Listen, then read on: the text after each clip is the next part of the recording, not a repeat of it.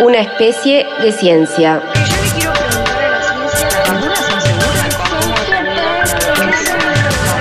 Un experimento narrativo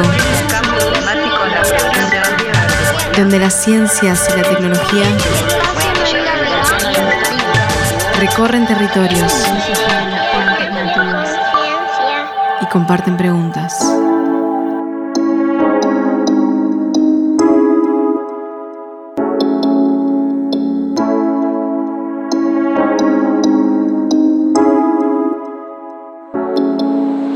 Buenas a todos. Esperamos que se encuentren muy bien y con ganas de compartir este espacio. En este ciclo vamos a reflexionar sobre diferentes aspectos de la ciencia y la tecnología, incluyendo las perspectivas ambiental y de género en los temas que trataremos. Escuchanos por FM 91.5 y desde unqradio.unq.edu.ar. Además, nos encuentran en Spotify y en Telegram como una especie de ciencia. ¿Empezamos?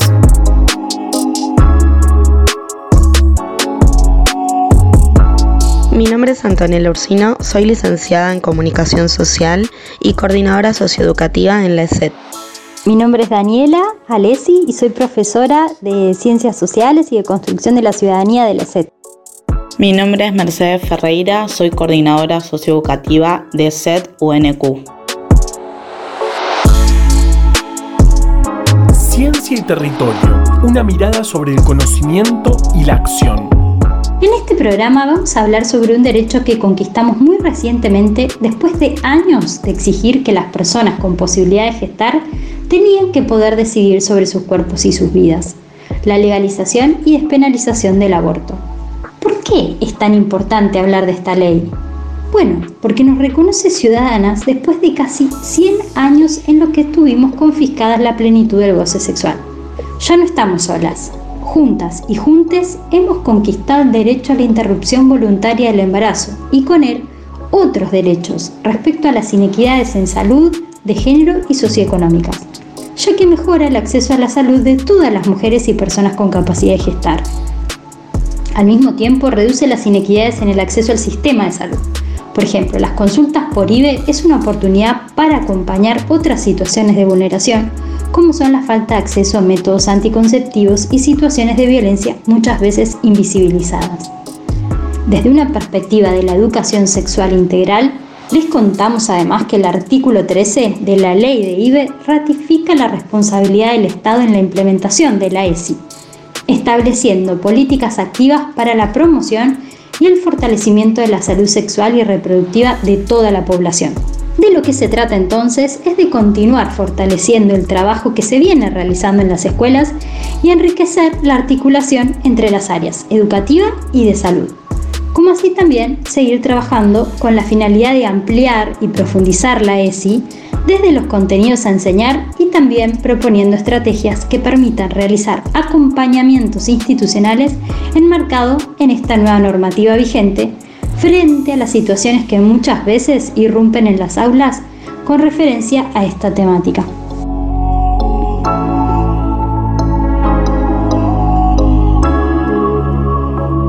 La ley 27.610 de interrupción voluntaria del embarazo fue sancionada el 30 de diciembre del 2020 y es a partir del 24 de enero del 2021 que entra en vigencia en todo el territorio nacional.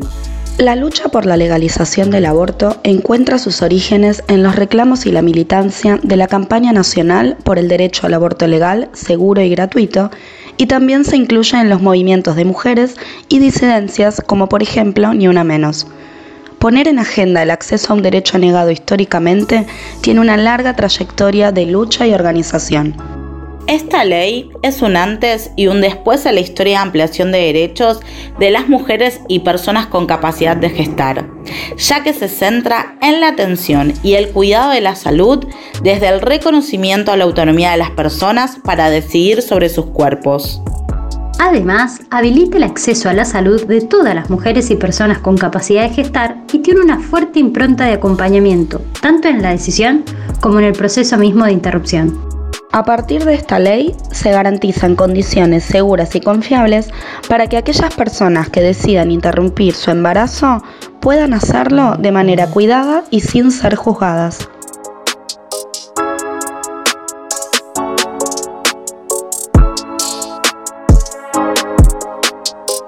Conversamos con Verónica Vázquez, directora de programas sanitarios de la Secretaría de Salud del municipio de Quilmes, sobre la Ley 27.610 de interrupción voluntaria del embarazo y su implementación en el municipio. La escuchamos.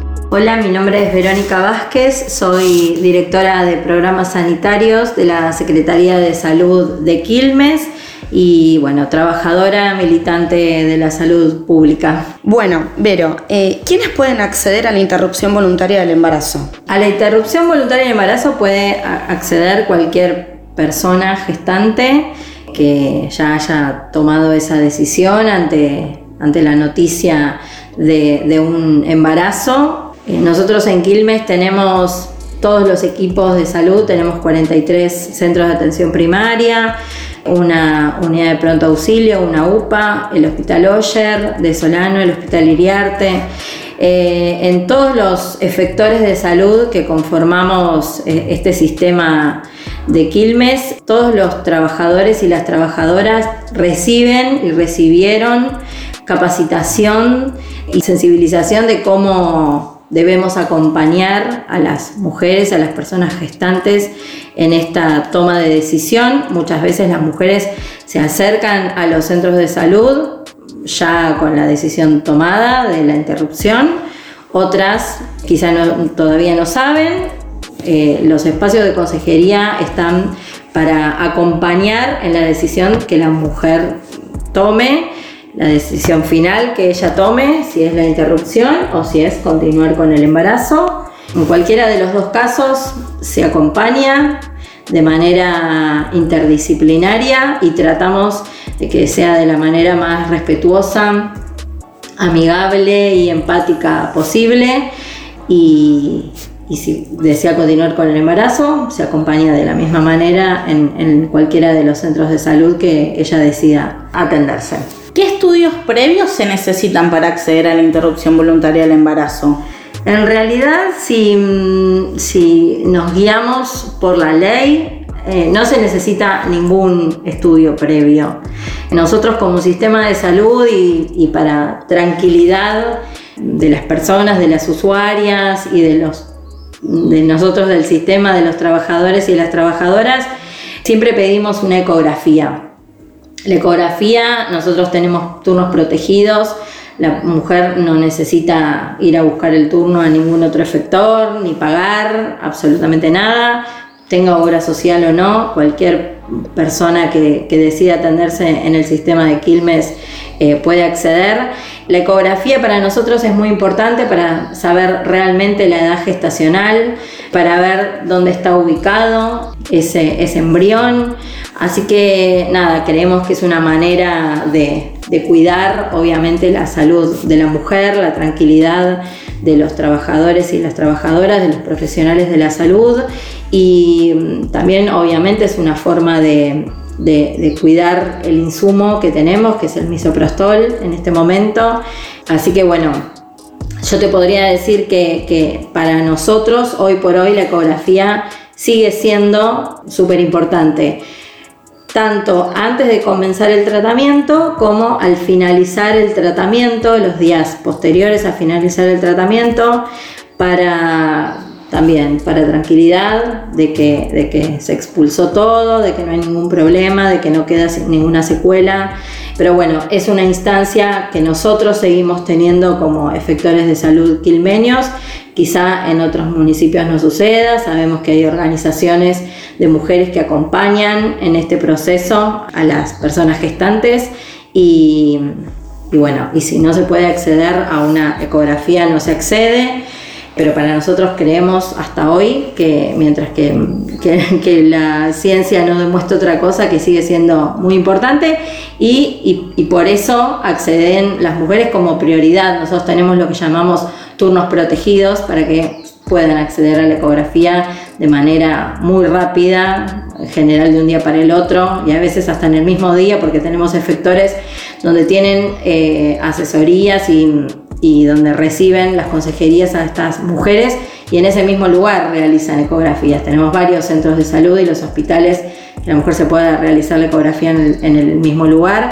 Así que mm, nada, es súper cuidado. Y después, bueno, si hay instancias de alguna mm, enfermedad crónica, bueno, esos temas se conversa, se charla, por eso siempre tenemos espacios que son multidisciplinarios y, en los espacios de consejería tenemos ginecólogos, médicos, y también tenemos eh, psicólogos, trabajadores sociales. Siempre decimos que la, escucha siempre va a ser mucho más enriquecedora y el acompañamiento también más, va a ser mucho más enriquecedor. Digo psicólogos no por patologizar ni mucho menos la, la, instancia de aborto, sino por acompañar y porque muchas veces y en los barrios donde nosotros trabajamos tenemos mujeres o personas que se acercan con diferentes situaciones que, están acompañando el aborto, que tiene que ver con alguna otra vulneración de derechos, que tiene que ver con circunstancias de violencia de género. Y bueno, entonces la idea es acompañarla en este tiempo de la interrupción o no, lo que ella decida, eh, y, mucho más, ¿no? Ir mucho más allá, si, si está atravesando una situación de violencia o necesidad alimentaria, lo que fuera. Bueno, la idea es que desde los centros de salud y con estos equipos multidisciplinarios poder acompañar. Entonces, Vero, eh, en este sentido, eh, el acompañamiento es bastante integral por lo que comentás y eh, las consejerías tienen un rol fundamental en todo esto. Sí, creemos que sí, es muy importante. Digo, cuando eh, las mujeres, las personas gestantes se acercan al centro de salud, nadie viene contento a, este espacio, ¿no? Siempre la mujer está atravesando diferentes situaciones, eh, algunas con una decisión, como decía antes, ya tomada y otras con muchas dudas, y que puedan acercarse y tener un equipo que la está escuchando, que la está abrazando, que no la juzga. Esto, que la escuche, que pueda respetar los tiempos. En general, por la ley, nosotros tenemos un tiempo corto de resolución desde cuando tomamos conocimiento del caso, pero bueno, sabemos que hay semanas y hay días todavía según la etapa de gestación en la que a lo mejor podemos esperar. Y a veces consideramos que quizá con una charla sola, con un, con un encuentro solo no es suficiente.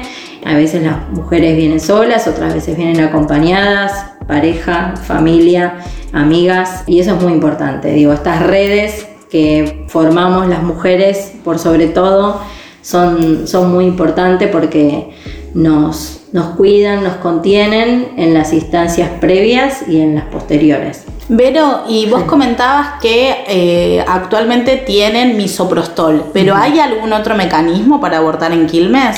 Sí, nosotros el, misoprostol tratamos de que, de que cuando la mujer lo, lo, recibe en el mismo centro de salud de manera gratuita, el tratamiento lo pueda realizar de manera ambulatoria en su domicilio, pero también hay diferentes circunstancias que quizá no permiten que la mujer tenga esas horas que necesita de, tranquilidad, de conectarse con su cuerpo, de estar acompañada mientras que realiza el tratamiento y algunas eligen hacerlo, por ejemplo, con misoprostol, pero en el hospital y se puede hacer, se puede hacer perfectamente. Y también nosotros en Quilmes tenemos dos espacios donde se realiza AMEU, que es la aspiración manual endouterina, que es nada, un, muy, un tiempo muy corto donde la mujer se acerca también con, una, preparación muy, muy corta y nada, y está acompañada y, en las pocas horas puede irse a su domicilio sin, sin ninguna consecuencia. Nada, más que nada esto, porque no todas las mujeres tenemos quizá la posibilidad de estar acompañados o tener tiempo en nuestra casa, la privacidad para atravesar todas estas horas que, conlleva hacer el tratamiento ambulatorio. Así que está esa posibilidad y es sumamente válida y muchas mujeres eh, la eligen. Y sobre esto que mencionás, ¿qué pasa si se presenta una falla en el tratamiento de interrupción voluntaria del embarazo? Sí, las mujeres cuando llegan al, al espacio de consejería, en ese espacio se habla de las consecuencias, de los pros y los contras eh, claramente como toda prueba y como, como todo lo que ocurre con nuestro cuerpo, el cuerpo mm, puede reaccionar de diferente manera. Es un tratamiento que tiene una efectividad muy alta, pero bueno, sí, a veces falla, falla porque quizá la colocación no, no estuvo bien o no se esperaron los tiempos necesarios. Y si en ese caso sucediera, la mujer se acerca al centro de salud y, se puede hacer un nuevo tratamiento, se puede entregar un nuevo tratamiento y la mujer puede realizar nuevamente el tratamiento en su domicilio o donde lo elija.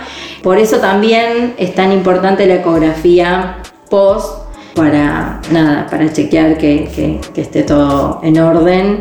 Pero bueno, está esta posibilidad de que es muy baja la, la verdad el porcentaje de que no funciona, pero si así fuera, se realiza un segundo tratamiento y la mujer lo recibe de manera gratuita en el centro de salud donde recibió el primero con el mismo, eh, con el, mismo acompañamiento y si ocurriera algo, algún, algo que, le llama la atención o que no se está sintiendo bien, puede enseguida nosotros articulamos con las guardias de los hospitales y tenemos guardias que en general son amorosas y que también reciben sin juzgar a las mujeres.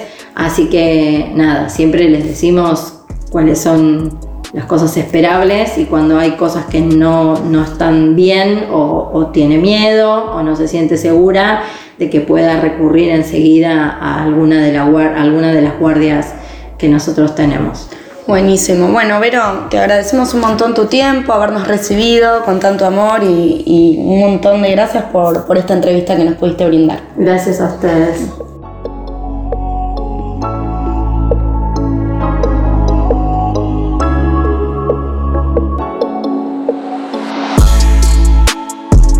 Queremos agradecer enormemente a Verónica Vázquez, directora de Programas Sanitarios de la Subsecretaría de Salud del municipio de Quilmes, por su tiempo y por la valiosa información que nos brindó desde nuestra localidad. Llegando al final entonces de este bloque nos interesa volver a remarcar y reconocer que la posibilidad de llevar adelante la interrupción de un embarazo en la actualidad en condiciones seguras no solo se debe gracias a su legalización, por supuesto, sino porque existe un movimiento feminista organizado que desarrolló durante años y aún sigue desarrollando distintas estrategias para promover su acceso. Eh, es en este sentido que sabemos que en nuestras aulas, más allá de que ahora sea ley, seguimos dando debates sobre la despenalización y sobre la legalización del aborto. Y es por eso que esperamos que esta información sea útil para difundir entre nuestros estudiantes. Ahora sí, para cerrar, les dejamos escuchando la canción Con tus hijos sí de Sudor Marica.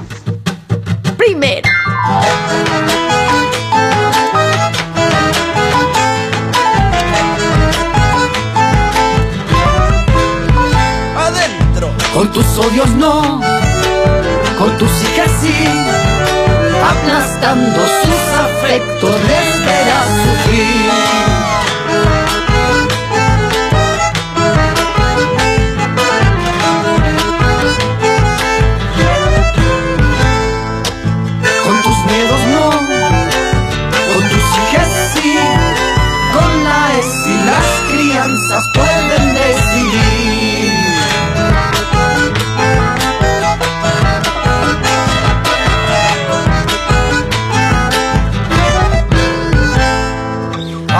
Te preocupa el adoctrinamiento.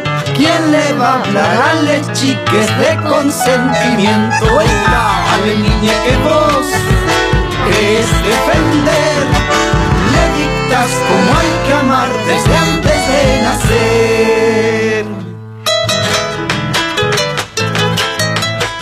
alguien tiene que decir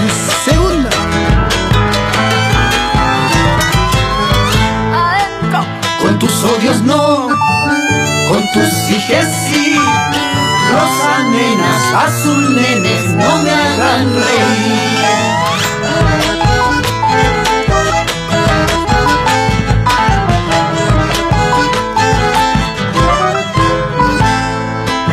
con tus miedos no, con tus hijes sí, el pañuelito celeste obliga a morir.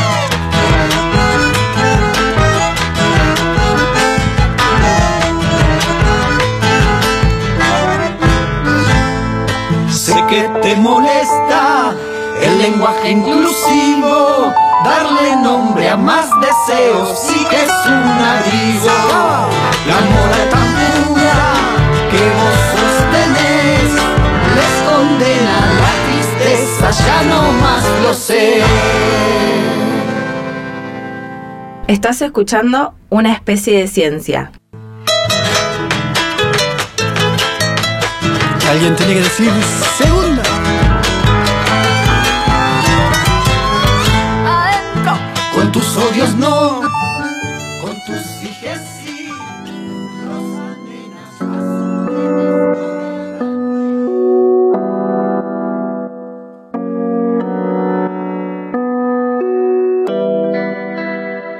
Políticas públicas, metas y alcances de los objetivos de desarrollo sostenible.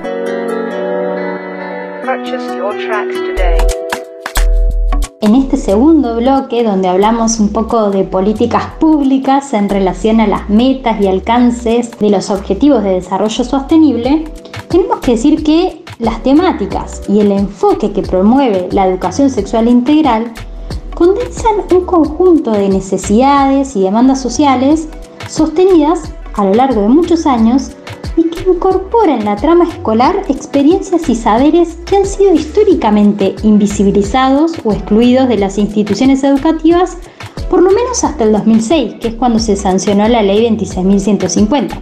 En este sentido es que podemos decir que la ESI, la educación sexual integral, se vuelve una herramienta formidable para alcanzar la igualdad de género, que es el quinto objetivo de desarrollo sostenible.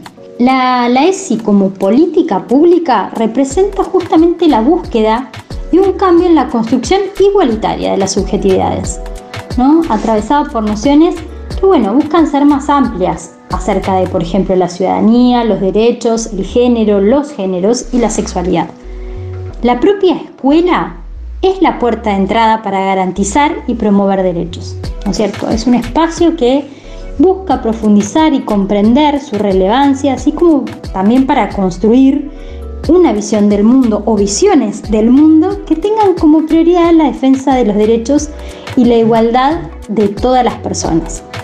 Y es por eso que la ESI en definitiva eh, decimos que constituye una herramienta fundamental también para la construcción de bueno, ciudadanías democráticas y participativas a partir por supuesto, del respeto, del diálogo y de la inclusión. En esta línea es que en este programa nos propusimos presentar la ley 27.610 de interrupción voluntaria del embarazo, bueno, con el objetivo de brindar información que sea confiable, científica y actualizada, también local, sobre eh, este derecho que forma parte de los contenidos a enseñar si queremos garantizar el ejercicio pleno de los derechos sexuales y reproductivos de los jóvenes estudiantes, ¿no es cierto?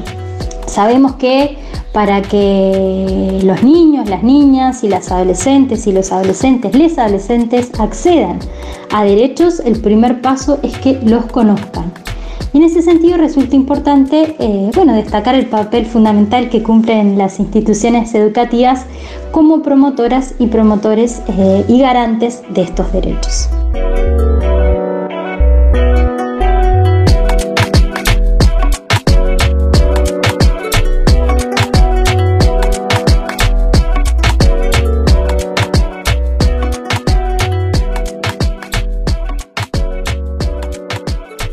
Seguís escuchando una especie de ciencia.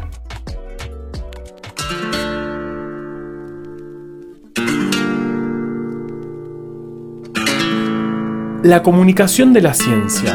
Un objetivo, muchas estrategias. Un libro. Janel Mogaburo es licenciada en Comunicación Social, magíster en Ciencias Sociales y Humanidades y doctoranda de la Universidad Nacional de Quilmes. Directora del proyecto de extensión universitaria No me callo nada, capacitación en derechos de las mujeres, a través de la unidad de publicaciones del Departamento de Ciencias Sociales, se publicó su libro Mujeres y aborto no punible en el discurso periodístico, Argentina 2006-2008.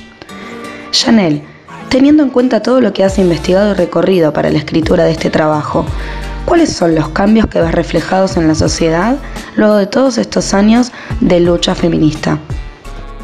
Sin dudas, gracias a la lucha del inmenso movimiento de mujeres y feministas de nuestro país, hemos en estos últimos años conquistado derechos que son fundamentales, de vital importancia y relevancia para que todas las mujeres diversidades de nuestro país podamos tener vidas dignas de ser vividas.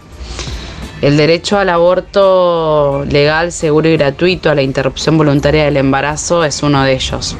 Cuando empecé a acercarme al tema, lo hice por un profundo sentimiento de, bronca, indignación y convencida de que se estaba cometiendo una injusticia cada vez que se le negaba el derecho al aborto legal eh, a las mujeres que lo solicitaban. Y veía lejos, muy lejos, que podamos decidir libremente. Y hoy, gracias a la lucha, eh, en muy poco tiempo, eh, eso se pudo dar vuelta y hoy las mujeres y personas gestantes de nuestro país podemos acceder libremente a la interrupción de los embarazos que no deseamos continuar por el motivo que sea.